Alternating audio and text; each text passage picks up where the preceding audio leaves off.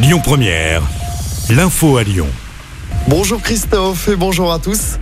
À la une, la fête de la musique, c'est ce soir à Lyon et dans toute la France, avec des concerts dans les rues. À Lyon, neuf scènes, une par arrondissement, sont installées ce soir.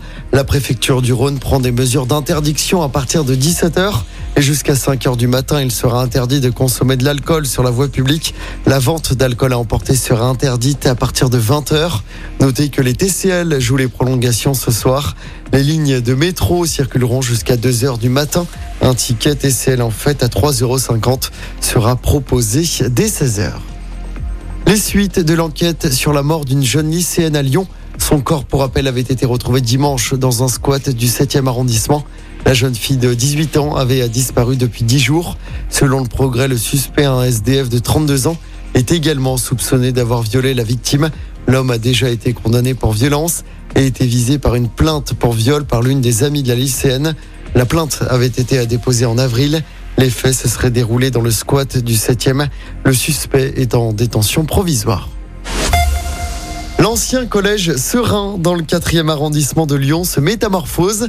Depuis 10 ans, sa réhabilitation est un véritable serpent de mer. Mais après des projets de crèche d'espace de coworking, le projet final a été à dévoiler.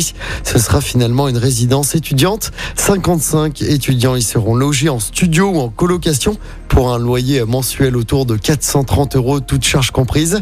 Sylvain Godino, adjoint au maire de Lyon en charge de la transition écologique et du patrimoine, nous explique pourquoi pourquoi il était si important de conserver et de réaménager ce bâtiment historique. On l'écoute. Là, on a un bâtiment qui est quand même tout à fait remarquable. En pierre de taille, c'est quelque chose qu'on ne sait plus faire, sauf à des coûts très très élevés.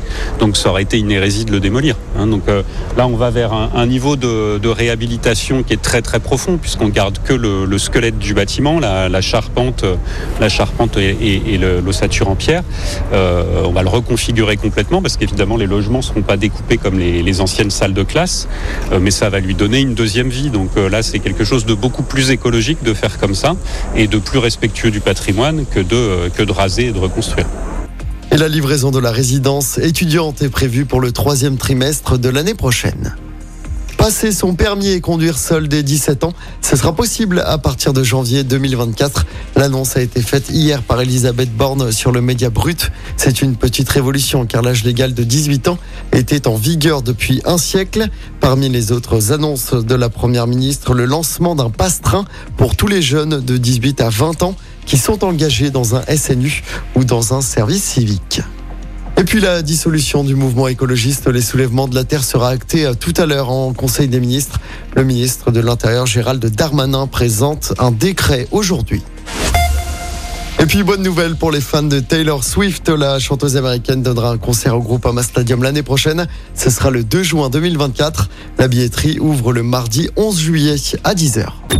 Écoutez votre radio Lyon Première en direct sur l'application Lyon Première, lyonpremiere.fr et bien sûr à Lyon sur 90.2 FM et en DAB+.